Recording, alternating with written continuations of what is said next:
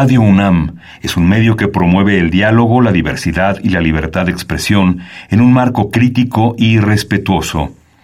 Los comentarios expresados a lo largo de su programación reflejan la opinión de quien los emite, mas no de la radiodifusora.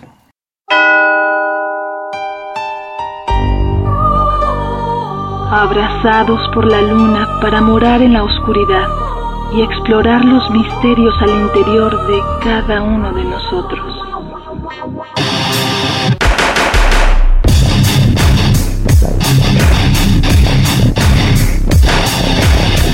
Carpe Noctem. Hola, ¿qué tal? Muy buena luna, sean ustedes bienvenidos a Carpe Noctem, noche de jueves, madrugada de viernes. Saludos a Celsi, no nos acompaña, pero bueno, pues quien nos acompaña, ya octubre es tradicional la Feria del Libro del Zócalo, eso ya es eh, parte de la Ciudad de México. Afortunadamente que haya una, una feria de ese tamaño eh, en una explanada tan importante en la ciudad, ¿no? También es relevante que desde hace ya muchos años los stands de los independientes tienen un lugar fijo, eh, a veces comparten, a veces cada quien tiene el suyo, dependiendo de algunas negociaciones, pero que siempre son bien concurridos y que siempre tienen, están muy bien nutridos el material. Eso es muy importante. Y esta noche vamos a platicar con alguien que lleva pues por lo menos con 25 años de trayectoria de un proyecto en cuanto a la literatura oscura en México, eh, y que está estrenando libros en la Feria del Libro, y pues amigo de Carpe Noctem, que tenía un rato que no venía por acá. Cristian Chavero, buena luna, ¿cómo estás? Buenas lunas, saludos a Celsin que no nos acompaña hoy, saludos a toda la audiencia de Carpe Noctem, gracias por invitarme otra vez. No, de qué, al contrario. Y bueno, pues eh, ya que estamos arrancando con la feria del libro y que estamos eh, con esto, la semana pasada que inició la feria, no sé si fue el sábado o el domingo, anduvo Lalo Valeria por ahí firmando autógrafos, ¿no?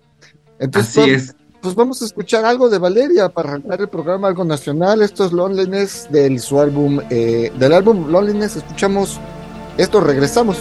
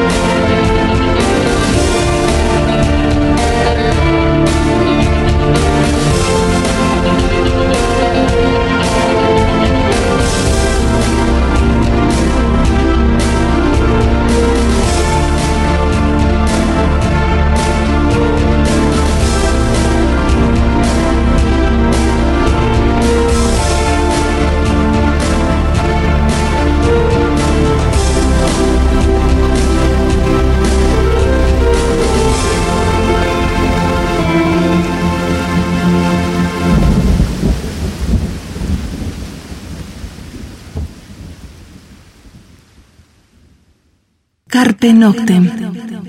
Bien, eso fue Valeria, nuestra banda nacional de su primer álbum. Ya tiene rato. Vamos a invitar luego a Lalo eh, para platicar sobre estos libros y sobre Valeria, obviamente. Y pues arrancamos el programa. Eh, Cristian, pues a ver, cuéntanos rápido.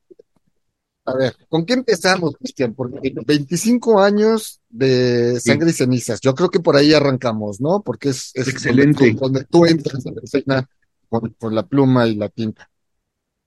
Pues hace, hace 25 años estábamos a punto, Leonel, Rodrigo, Abraham y yo, de estrenar un proyecto editorial. En, para este momento ya teníamos la fecha en el Circo Volador. Y de hecho iba a ser en... iba a ser en octubre eh, la presentación de Sangre y Cenizas, pero yo no sabía nada, no tenía ninguna experiencia, tenía, acababa de cumplir 19 años, de veras estaba muy chico y muy inexperto, entonces la revista no estaba a tiempo, ni tenía idea de cómo... Para octubre ya sabía, mi, mi hermano mm, ya trabajaba y me regaló dos mil pesos para hacer ese número cero, que fue para lo que me alcanzó, ¿no? El número cero es un cuarto de carta. Y pues bueno, tuvimos que cambiar la fecha a diciembre, ya me, fueron muy amables en el circo volador, este, como a veces puede ser el underground, así mm, un tanto paternal y maestro, ¿no?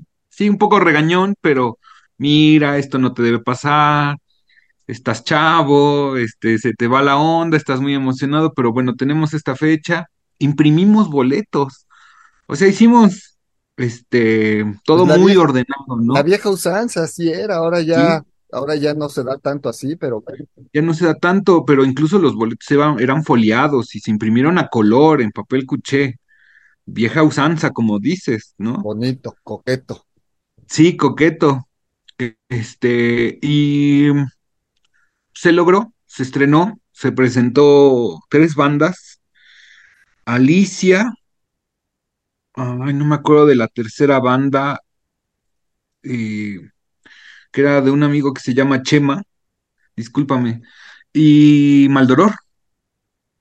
¿no? Eso marca el inicio, 25 años, un 11 de diciembre de 1998. Y ya, fue hasta el siguiente siglo que logró tener eh, consistencia, permanencia, periodicidad. Ya sale el número uno y el- se pagó el dos y el tres, y tuve que volver a financiarme porque todo el dinero del primer Sangre y Cenizas lo perdí, ¿no? Desafortunadamente. Eso sonó a que me lo gasté en otras cosas que no fue reinvertirse. Pero bueno, como tú dices, estabas chavo, es, es otra No, historia. alguien lo tomó. Ah, ok. Eso está feo. No, bueno, eso sí está feo. feo, pero así se aprende, ¿no? De ese tipo de cosas. O sea, si no me hubiera pasado en ese momento, me hubiera pasado después, cuando no eran dos mil pesos, sí, claro. ¿no? Así se aprende. Este, sí, hoy es una anécdota. Incluso pude solucionar las cosas, contrario a lo que cualquiera creería, pude solucionar las cosas con la persona profundamente bien, ¿no? Lo cual me parece súper extraño, ¿no? Súper difícil. Pero bueno, tienen que pasar 25 años, bueno, 20 a lo mejor, para que uno ya se hace ruco, este, y ya lo toma con otra perspectiva y entiende las emociones que pasaban por el corazón de esa persona, ¿no? Y lo que pasaba por el mío, claro. Además, sea, como tú dices, se madura, se crece, te das cuenta que hay cosas más importantes que, que un dinero. Al final de cuentas, la revista siguió, creció, fue a dar a, Dark, se convirtió en Dark, sí, mutó en Dark, llegó a puesto, o sea, se hizo muy grande, hoy es claro, editorial, o sea, a 25 años atrás dices, bueno, pues es parte de la historia y peores cosas han perdido que, que dos mil pesos y dentro de la situación, por lo que nos cuentas, pues la amistad con esta persona continúa. Eh, vamos a otra sí. rola. Eh, a ver, antes, ¿qué otra cosa? Creo que no dije que fue lo que sonamos de Valeria, fue. Perdón, me agarró como muy, muy la emoción de tenerte en el programa. Vamos a escuchar a Maldoror, ya que los mencionaste, pues Lemuria, de, de ese álbum, primer canto, el único álbum que Maldoror eh, sacara. Y bueno, la escuchamos y regresamos. thank you.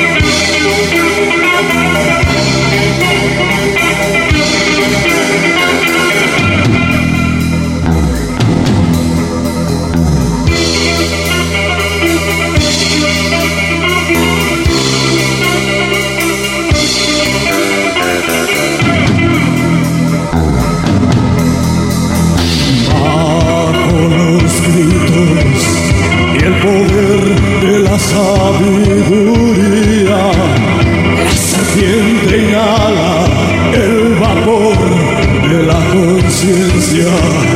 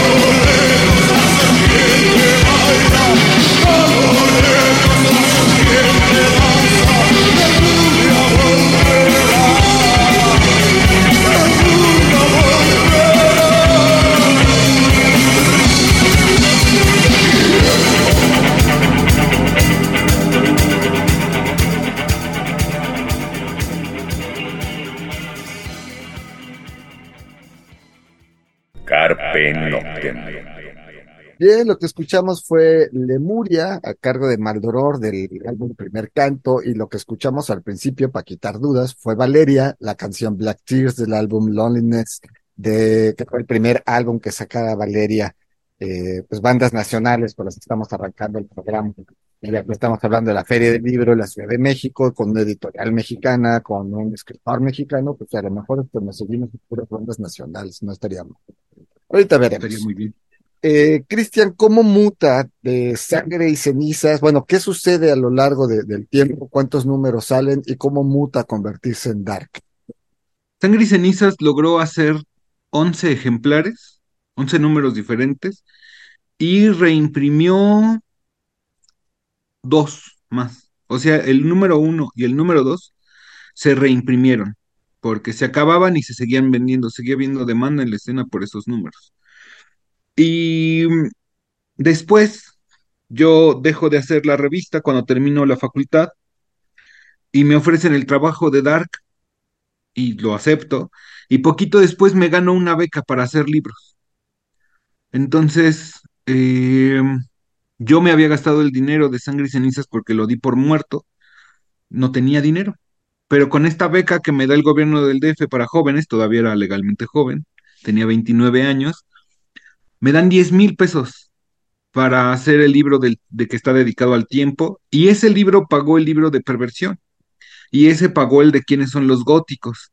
Y ese pagó el de muerte y así. ¿no? To- todas las veces que me he quedado sin trabajo, que, que se ha puesto muy difícil la cosa, como en la pandemia, me he comido la editorial, ¿no? O sea, realmente me ha salvado de la calle, ¿no? Tres veces, tres veces se ha, se ha acabado y tres veces se ha reconstruido sangre y cenizas. Eh, y acaba de, bueno, con la pandemia, pues fue la última, ¿no? Sí. Este, o sea, me estaba yendo realmente muy bien en las ferias Y llega la pandemia y yo, inocente, pensaba que sí iban a ser 12 semanas y tómala, ¿no? Mucho Ah, tiempo más. no, no inocente tú, yo creo que el planeta entero no pensó que fuera a ser Claro, más de lo que, o sea, para no, no lo septiembre, para, para febrero, o sea, dependiendo el, el país, ¿no? Porque pues, en diciembre ya estaba en China y en enero ya estaba en Italia y, y en marzo llegó en. México y todo el mundo decía, no, para septiembre, octubre, ¿cuál? En diciembre estaba todo de cabeza, ¿no? Claro, no, claro, yo creo que más bien el planeta entero es el que no se esperaba algo así. no se esperaba algo así. Bueno, pues yo duré, el dinero de sangre y cenizas me alcanzó de marzo a agosto. En agosto logro quedarme en la maestría y al mismo tiempo me ofrecen trabajo en la Universidad Rosario Castellanos. Y me salvo, ¿no? Este, porque ya, o sea, me quedaban 400 pesos de ese ahorro de sangre y cenizas. Eh, y el, y el mundo estaba igual, ¿no? Este, o sea, no había como decir, ah, bueno, tengo una feria la semana que entra y vamos a ver qué ocurre, no necesito acabarme el dinero de la editorial, no, nada de eso. En fin, eh, sé que estoy dando sal- saltos grandes, pero bueno, justamente yo había intentado muchas veces entrar a un posgrado y hacer investigación sobre la escena y no se me hacía. Nunca en la vida me había rechazado una institución educativa, nunca. Todas las veces que presenté examen me quedaba en la opción que quería, en la que yo había pedido, en el horario que pedía, desde el kinder hasta la universidad. Cuando pedí cambio de modalidad de abierta a escolarizada, saqué más aciertos de los que me pedían para hacer el cambio. Entonces yo muy confiado dije, ah, bueno, pues me voy a quedar y no, y no, y no, y no. Siete veces lo intenté hasta que por fin me aceptaron en mi alma mater, en la Facultad de Ciencias Políticas. Y pues yo entré con un proyecto semiótico y ya estando ahí me di cuenta que, que lo que yo siempre quise saber y que mi manera de pensar se parecía mucho más a lo hermenéutico. Y ahí descubrí una gran pasión y me clavé mucho. Y el resultado de esa maestría, bueno, ya estoy en trámites, ¿no? Espero ya finales de año estar haciendo examen, pero el resultado es eh, Gótico Tenochtitlan, la disección de las sombras, que es eh, pues un libro, libro más reciente de Sangre y Cenizas, junto con la densa temática del terror 2023. Comienzo por Gótico Tenochtitlan, si te parece bien sano. Na- nada más comento antes que, bueno, sobre el aniversario de Sangre y Cenizas, voy a celebrarlo el 9 de diciembre en Dada X, entrada libre. Espero que pues la gran mayoría de las personas que han colaborado con Sangre y Cenizas, que son un montón, Sí, eh, sí, sí, o sea, obviamente porque Dark incluye a Sangre y Cenizas, entonces, no sé, estamos hablando como de, bueno, y si le agregamos los entrevistados, no solo colaboradores, sí estamos hablando de unas 200 personas. eh, que alguna vez su nombre apareció en Sangre y ceniza Suen Dark. Bueno. Vamos, a eh, otra, vamos a otra rola para ajá. regresar a esto, ¿no? Eh, ya nos vamos de filo con bandas nacionales. Otra banda que está cumpliendo también aniversario, no sé si es, es, un aniversario grande, ahorita lo checamos, es Aves a veces, ahí en Guadalajara. Vamos a escuchar es. esto, es eh, ¿Dónde estabas? Y busco mientras qué aniversario es, porque no les voy a hacer yo más viejos de lo que son, pero tampoco les vaya yo a quitar la edad. Entonces, a veces, a No, veces, eh, esto es ¿Dónde estabas? Lo escuchamos y regresamos.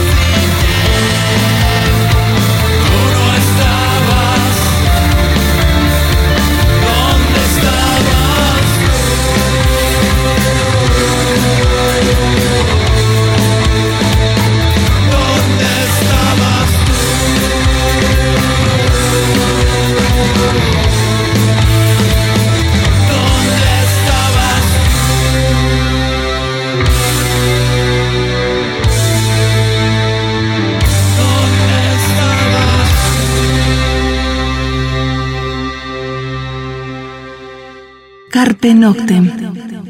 Bien, eso fue Aves a veces, ¿dónde estabas? Seguimos charlando con Cristian Chavero sobre, pues sobre esta historia, los 25 años de, de Sangre y Cenizas y todo lo que envuelve en, en tu vida personal incluso, ¿no? Sí, sí. eh, mira, llevo como tres años muy pesados. Yo creo que han sido los tres años más pesados de mi vida porque fue trabajar. Tuve que renunciar a la beca de CONACYT para poder trabajar y estar al mismo tiempo en la maestría. Entonces fue muy difícil hacer las dos cosas al mismo tiempo. Si no hubiera sido pandemia, hubiera sido imposible hacerlos presencial porque pues, yo me salía de una junta y entraba otra, ¿no? Instantáneamente, en vez de hacer dos horas desde CU a donde quiera de la ciudad que fuera el trabajo. En fin, el libro eh, está, Gótico Tenochtitlan está dividido en cinco libros. Un libro es eh, pues mi marco teórico donde explico desde dónde estoy hablando, por qué estoy diciendo lo que estoy diciendo, y se llama La Torre del Campanario, desde donde se interpreta lo gótico. El segundo capítulo es el gótico a lo largo de los siglos, ¿no? Que es una ampliación de lo que escribí en quiénes son los góticos, pero esta vez lo hago yo solo porque pues era mi tesis. Eh, y además le pongo un nombre. El gótico de la antigüedad es el de los godos, el gótico medieval es el de la Europa medieval, el gótico victoriano es el de los relatos como Drácula o Frankenstein, y el gótico subterráneo es este del que trata, ¿no? Al que está el público, al que está dirigido Sangre y Cenizas o Carpe Noctem. En el libro 3, que se llama La Tenebrosa Cuenca de México, eh, divido por, por primero 80s, luego 90s y luego del 2000 para acá. Después el libro 4, o sea, cuento todo lo que puedo recopilar, lo que he visto en estos 25 años de hacer periodismo sobre la escena, obviamente de manera muy escueta, no, no alcanza el espacio para tantos nombres, ni tantas personas, ni tantos proyectos, ni tantas anécdotas. Eh, yo sé que, que es un texto incompleto en el sentido de que no retrata a todos con justicia, sino solo se les menciona a la mayoría. Y luego está otro libro que es Contando las Sombras, que es la parte cuantitativa de la investigación, porque es una investigación mixta. Y me decían, no, no hagas mixta porque es muy pesado. Y yo necio, no, tiene que ser mixta, porque si no, no estoy haciendo la investigación que yo quiero. Entonces, lo, obtengo datos súper interesantes como los que obtuve antes, incluso más. En mis mediciones pasadas era la mitad de la escena la que había pisado la universidad. En esta medición, ya muy cuidada metodológicamente, son tres de cada cuatro góticos. O sea, es es un un nivel de, de primer mundo, ¿no? Este, ¿y qué mido? ¿Dónde vivimos? ¿Cuántos años tenemos? Si tenemos hijos, si no tenemos hijos, si somos heterosexuales, de género fluido, cuál es nuestro ingreso, y cada dato que tengo lo contrasto. En, si, si no tengo, si no puedo con la Ciudad de México y la parte del, del Estado de México que corresponde, lo hago en contra del resto del país, como este de la educación. Eh, tengo un dato bueno para los organizadores de conciertos internacionales, porque cuando haces cruces de, de datos, aparecen cosas súper interesantes. Quienes más asisten a conciertos internacionales son dos grupos de ingreso. Los del decil 10, como lo mide el INEGI, es decir, los que ganan más ganan, los que ganan de 20 para arriba, y los que ganan 7 mil pesos. Esos son los que más frecuentemente van a conciertos internacionales. Obviamente para unos representa un gasto fuerte en el mes y para otros representa un ahorro de seis meses o de un año. Este, o sea, empiezan a ahorrar aunque no sepan cuál va a ser el concierto al que van a ir. O piden prestado. No, no son los que ganan 10, ni 14, ni 15. No, son esos dos grupos los que más asisten, por buena diferencia.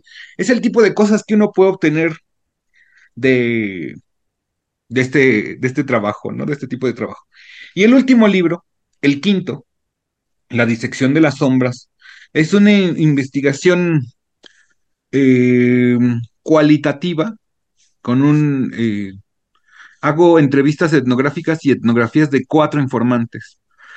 Y la premisa de investigación era saber si las cosas que ellos dicen, con los que manifiestan su ser gótico, es decir, su estilo y su empalabramiento, son dos conceptos de, de dos distintos antropólogos españoles, si ellos con este ser gótico se, ajustan a los siete temas que yo propongo.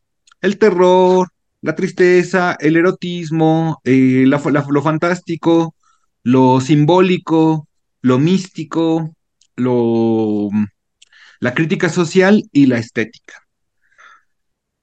Fue un trabajal, fue un trabajar la tesis por sí misma, porque era muy ambiciosa, como me dijeron mis asesores y algunos amigos. Traté de um, recuperar el trabajo de investigadores de la escena que ya tienen sus trabajos, que ya están hechos, como José de Hueco, principalmente mm, más el libro de Jumping, porque mm, cuando sale Vamos a jugar a Londres, yo ya terminé la tesis. Ya solo estoy este, dándole pinceladas, ¿no? Y ya me empiezan a decir, a hacer correcciones. Entonces ya dije, no, ya, esto es, es- demasiado, ¿no? Además, el libro es posterior a la, a la- al lapso de tiempo que yo propuse en la investigación. Otro es eh, el trabajo de María Monterroso, que además me ayudó durante la maestría, porque yo le, pedí ayuda, le, le, hice una entrevista, me dejaron de tarea hacer una entrevista a una persona que haya hecho una investigación similar y, y amablemente me la dio. Y además recuperó mucho de su trabajo, su, su tesis es muy, este, muy interesante y, muy bien trabajada. Eh, igual que el de José, ¿no? O sea, en realidad los trabajos que voy a mencionar son todos este, de 10, ¿no? Muy interesantes. Y además los pongo a dialogar. ¿No? ¿Qué dice este? ¿Y cómo responde este? ¿Y qué diría este? Obviamente es mi selección, no es como si ellos hablaran, pero se parece. Otra es la investigación de Ulises Chiprés, eh, que hizo su tesis de maestría en antropología también sobre la escena de la Ciudad de México en 2014. Otra es Tania Arce, sus artículos, no leí directamente su tesis, sino los artículos que ella ha publicado en revistas científicas indexadas Y bueno, súper interesante, porque la verdad es que de ella, eh, de ella es de quien me muestra un ejemplo, porque ella pone a dialogar a, a, investigadores de otros países como Paul Hodgkinson, como Brodin y como Carol Siegel.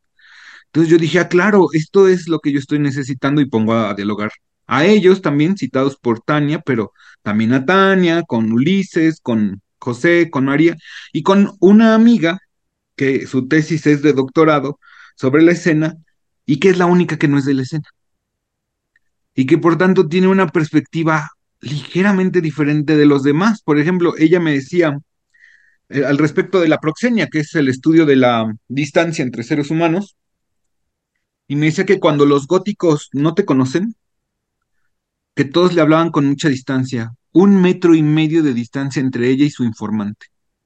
Yo fui su informante, por eso la conocí. Fuimos a un restaurante Y la verdad es que yo nunca había caído en cuenta de eso, pero cuando llegué, yo llegué tarde y ella ya estaba ahí, la saludé y le extendí la mano. Entonces, pues es más o menos un poquito menos de un metro y ella también extendió la mano. Entonces quedamos a metro y medio.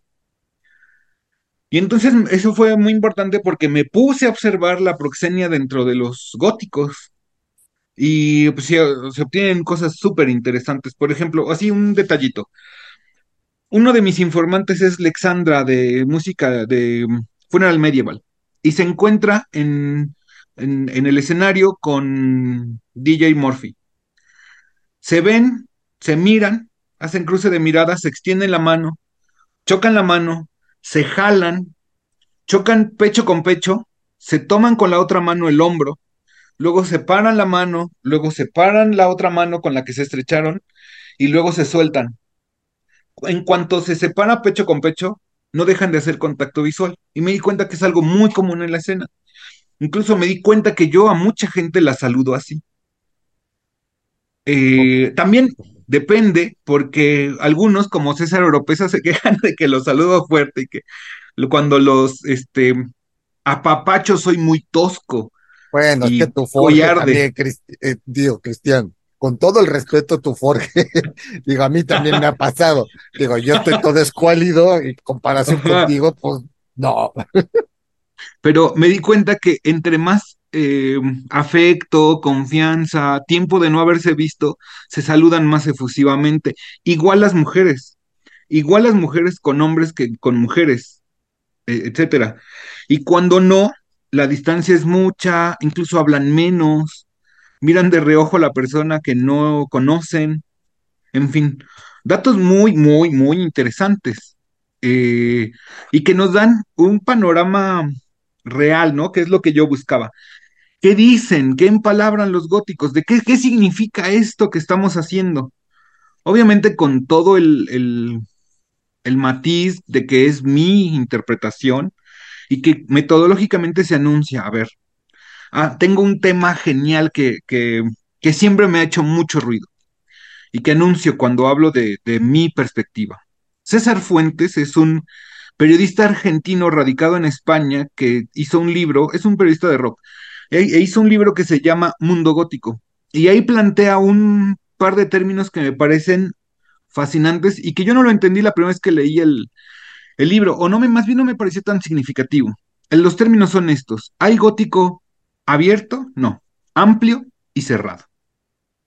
Cerrado es como suelo verlo yo, como suelen verlo los de Londres. eh, esto es rock gótico. Y ya, ¿no? Este, y esto que me suena, esta rola de Depeche Mode y esta rola de, de Cradle of Field y esta rola de Ercebet y de Exegol Recordia y de Selector, eso no es gótico. Somos amigos, compartimos espacios, pero eso no es gótico, ¿no? Siempre he tenido esa, esa gran discusión, ¿por qué? Porque al ser editor, la escena que está conformada, en la realidad todo está revuelto, ¿no? La escena me pide, oye, déjame aparecer en tu revista, ¿no? Y cuando se enteran de mi postura, obviamente dicen, no, pues el Cristian nunca me va a publicar, pinche Cristian, porque él tiene una visión cerrada, ¿no? Este, quieren que suene como una banda de los ochentas, decía Cristian Bartoli, a quien le mando un saludo y un abrazo, ¿no? Bueno, eh, y bueno, lo que di, me, todo me, me ayudó mucho este César Fuentes, porque dice, hay otra perspectiva que es amplia, y aquí cabe todo, todo lo que sea ligeramente siniestro es, eh, o que tenga algunos elementos, forma parte del gótico. No solo elegí una postura cerrada para la investigación solo porque fuera la mía, sino porque tenía que poner un límite. De otra manera iba a tener que analizar la escena sin pop, la escena metal gótica, la escena de mm, doom metal, la escena de black metal, la escena del horror punk, por tanto el punk, del garage, del horror garage, de, de bueno, ya No, se volvía le- inmanejable. le hubieras hecho así un Carpe Noctem, que tenemos hasta luego la rola invitada, así que dices, bueno, pues, Ajá. este, no sé, eh, de Charlatans UK, pues, son sonido Manchester, sí, pero influenciaron a todas estas bandas, y ahí va, Ajá, ¿no? sí, sí, sí, ju- justamente, o sea, iban a sonar hasta los Strokes, pues nada que ver, ¿no? Pero bueno, en fin, este, entonces por eso yo decido una postura cerrada, pero advirtiendo, en la realidad está todo revuelto, ¿no? Incluso yo recupero de, por ejemplo, de María y de José, es, estas categorizaciones que son mucho más amplias que las mías, porque además los que lo ven cerrado, a veces cometen el, el, error, los que lo vemos cerrado, de pensar que rock gótico suena como la tercera generación. Es decir, Sisters of Mercy, Corpus Delicti, The Wake, eh, etcétera, ¿no? Este tipo de, de, rock gótico de tercera generación. Y se nos olvida a veces que la segunda es muchísimo más diversa, ¿no? Y bueno, y ahí vendrá la discusión de esto sí es gótico, esto no es gótico, Mick Mercer se equivocó en su compilado, ¿no? Bueno, en fin, este, yo hago una propuesta, ¿no? Y digo, estas son las listas, la- las entiendo, las respeto, las asumo, las publiqué, o sea, yo publiqué a todas esas bandas como parte de la escena. Pero si tú dices, si esto es, si, si tú dices que, que es gótico cerrado, no es. Vía Dolorosa no es gótico. Si tú dices que es abierto, amplio, pues sí, vía y quien tú me Ah, digas. bueno, ¿no? Pancho dice que él no toca rock gótico, o sea, ya vamos a empezar así, pues, digo, si el Bueno, cantante lo dice, pero Peter Murphy también dice que él no toca rock gótico, ¿no? Que él es post-punk. también Siuxi y Entonces, Andrew, ¿no? exacto. Ahí van este, de mamones a decir, ay, no, yo no tengo nada que ver con ellos. Bueno, Siuxi este, ya se el, el de. B&B, el de B&B Nation también, ¿no? Así, este, a ver, este, gente oscura, este, está chido, pero no, no es así, no, espérate, este, el Espérate, güey. 98% de la gente que está Sí, aquí está de nada negro, más, ¿no? gorro, que estos chavos son los que pagaron tu viaje, tu PEA, tu avión, Y son los que ganan siete mil pesos. Y son los que ganan siete mil pesos, ¿no? Que cuántos dólares son. Este, como 350 dólares al mes, Vamos a otra 400 dólares al mes. porque te ¿Cómo? quiero hacer, vamos a otra rola porque te quiero hacer Sí. una pregunta con la que nos vamos a alargar y de por sí el tiempo que nos está yendo. Vamos a escuchar a Gorgonas, esto es La Ciega, la escuchamos regresando.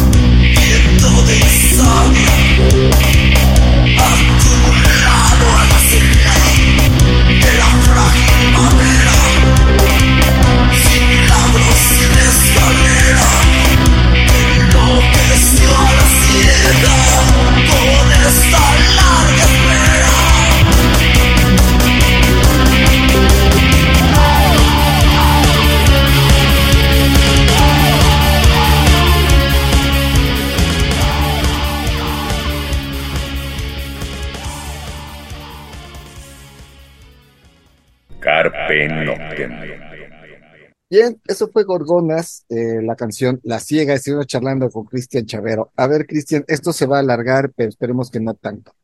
¿Qué diferencia hay entre quiénes son los góticos y el gótico Tenochtitlán?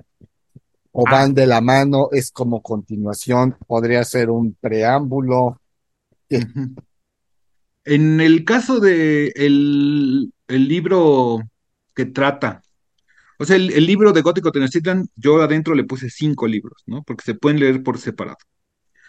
Eh, entonces, la parte donde yo hablo de la categorización de los diversos góticos, el, gótico a lo largo de los siglos, eh, se parece, solo que el de Gótico Tenochtitlan es más amplio en algunos sentidos. Yo no, yo no puse muchas traducciones como en quiénes son los góticos, pero sí hay algo que, que es muy diferente.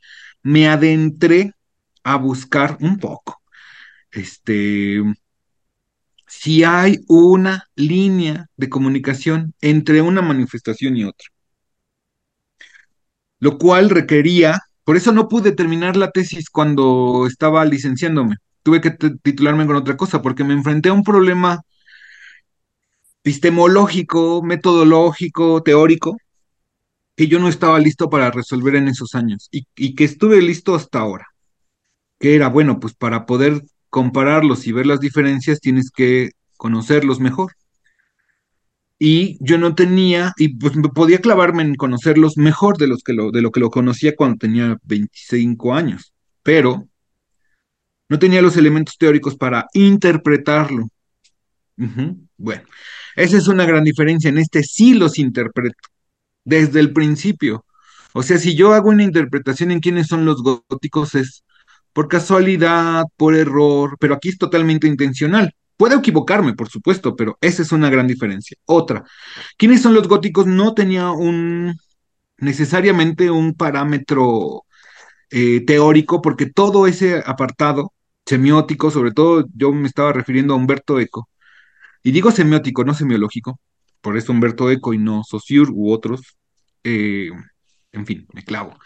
Eh, pues se lo quité a quiénes son los góticos y por eso no aparece. Y aquí sí, porque va a ser muy importante, porque lo voy a, voy a recuperarlo después en Gótico Tenochtitlan y decirles, esto es empalabramiento, esto es estilo, y funcionan para esto.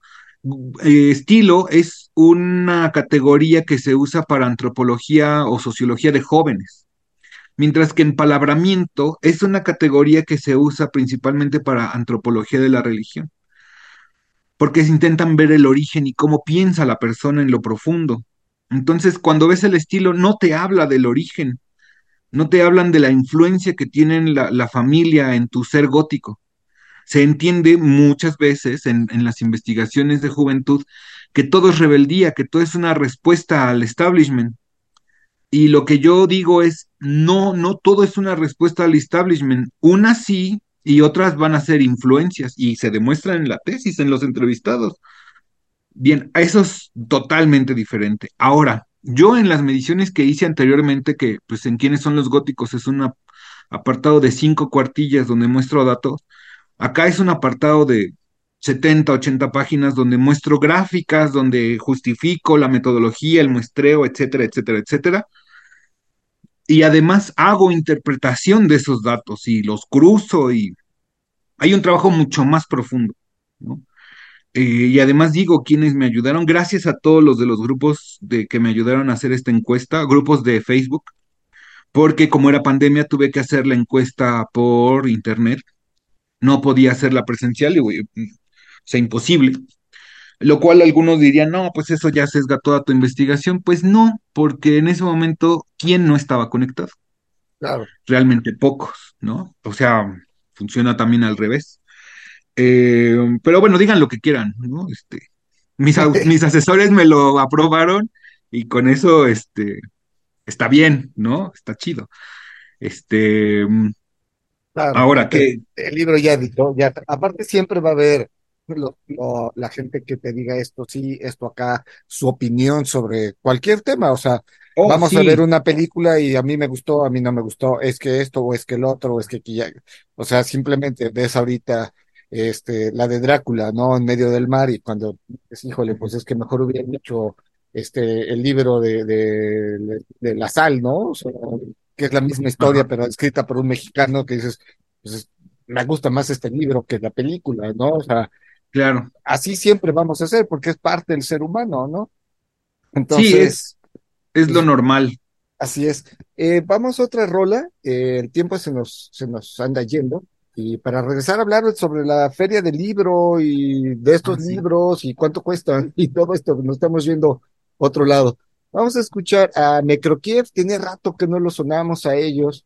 Esto es The Face is Vanishing, es una gran rola de las primeras que sacara Necrokiev. Bueno, la escuchamos y regresamos.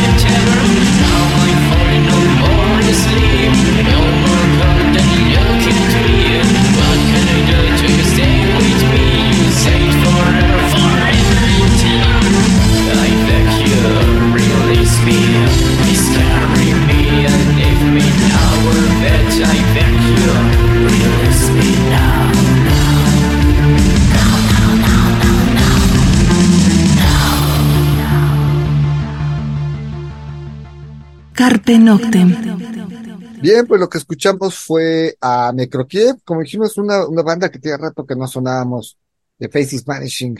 Y bueno, seguimos charlando con Cristian Chavero. Nos queda poco tiempo. A ver, Cristian, la feria del libro, eh, pues ya lleva, ya empezó el fin de semana pasado, pero le quedan tres días, ¿no? Así es. Nos queda mañana viernes, sábado y domingo, que es el cierre de la feria. Estamos en el local 24, en la carpa 1. La carpa 1 es la que está este, más cerca del kilómetro cero, de 5 de mayo, etcétera. Eh, nosotros presentamos mañana a las seis y media de la tarde en el Foro Violeta Parra el libro de La densa temática del terror, que es una antología con veintitantos escritores eh, que yo convoqué y, y que bueno, pues eh, respondieron y también llamé a otros escritores de con ya renombre, con este cierta talla, eh, a que colaboraran y salió el libro. Estoy muy contento también con este libro. Dos libros al mismo tiempo, con fotografías de Emanuel Moreno Flash en portada y contraportada. Hace rato no mencioné que Gótico Tenochtitlan fue diseñado por Frisia Guerrero. Eh, es un trabajal. Y en el caso de la densa temática del terror, pues por Rodrigo Álvarez, ¿no? Que pues tantos años con sangre y cenizas y juntos los tres logramos, este, sin dormir, sacar estos libros. Bueno, entonces la presentación a las seis y media el viernes, mañana. Y el stand viernes, sábado y domingo, o el espacio, o el puesto, como ustedes quieran llamarle, en el local 24. Es la carpa 1, el pasillo de en medio. ¿A partir de qué hora? ¿De qué hora a qué hora está? De 11 de la mañana a 9 de la noche. Si ustedes se paran frente a la catedral, desde el asta, a- el- el- el- la carpa 1 está a mano izquierda hacia el norte, ¿no? Es la esquina del Zócalo. Ahí están otros muchos escritores de la escena, Carlos Camaleón, Aide Bravo, Mario Cruz, etcétera, etcétera.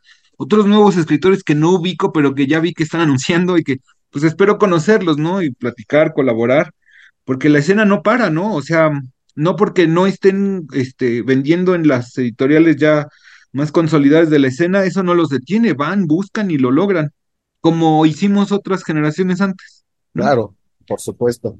Pues bueno, el tiempo se nos anda yendo y vamos a hacer algo. Esta mecánica. Las tres primeras personas que vayan este fin de semana, ya sea el viernes, el sábado, el domingo, de preferencia el viernes a la presentación del libro a las seis y media de la tarde, pero que vayan con Cristian y le digan, escuché en Carpe Noctem y le compren uno de estos dos libros, Carpe Noctem me les regala el loto.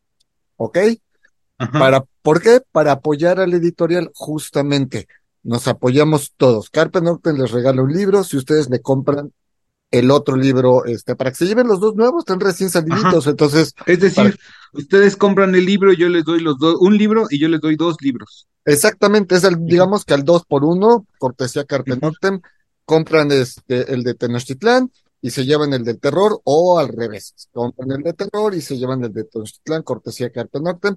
Ya Cristian dirá, fue fulano que fue en el perengano, y ya me pasa a mí la cuenta y Carpe Noctem ya, porque pues también Lle- se lleve- lleven su credencial de lector, ¿no? Exacto, Para que exacto. yo le mande una foto a Sanoni. Exacto, y ahí nos etiquetas en Carpe Noctem, aquí está el ganador, la ganadora, ellos vinieron, se compraron su libro y todo, y hasta se lo llevan firmado, ¿no? Pues el tiempo se nos fue, Cristian, eh, esperamos vernos pronto, qué gusto escucharte de nuevo, digo, la verdad es que te entrevistamos empezando la pandemia, fue la última vez que habíamos charlado por acá, Sí. este, entonces qué gusto que, que se retome todo, qué gusto que esté la Feria del Libro otra vez ya bien, porque el año pasado estuvo como que Todavía había ciertos temores, todavía el gobierno no quería que hubiera tanta gente, las aglomeraciones, pero ya se, no, ya está todo abierto. Y pues felicidades a Sangre y Cenizas por 25 años, la puerta abierta, te vamos a contactar más adelante para, pues para hablar del otro libro, porque nos clavamos con uno. Pero Claro. bueno, son los 25 años de Sangre y Cenizas y eso es lo que importa. Dada X, 9 de la, 9 de diciembre, entrada a las 8 de la noche, entrada libre. Ojalá que nos puedan acompañar. Ah, Seguro. y voy a tomar fotografías porque pienso reeditar Gótico Tenochtitlan. Entonces voy a usar de esas fotografías que tomemos en el aniversario de Sangre y Cenizas para la siguiente edición del libro. Porque estoy seguro que Gótico Tenochtitlan se va a agotar relativamente pronto. Claro. Pues bueno, Cristian, pues muchas gracias por la charla, muchas gracias por no quitar pues no, la pluma del, del renglón, vamos a ponerle así, ¿no? El dedo de la tecla de, de la máquina de escribir en su momento, de la computadora ahora. Gracias por 25 años de, de trabajo y pues esperamos vernos pronto, Chris. Te mando un fuerte, fuerte abrazo y pues el tiempo se nos fue. Un abrazo de vuelta. Pues nos vamos, ya no da tiempo de otra rola, pues nos escuchamos la próxima semana y vayan a la Feria del Libro, compren todo lo que puedan. Si ganan de siete mil pesos para arriba o un poquito menos, llévense los libros, no toda la quincena, no toda la quincena, hay que pagar cosas. Gasto este adulto independiente Responsable. responsable. Pues nos escuchamos la próxima semana, mientras tanto cuídense, donde quiera que estén. Carpe Noctem.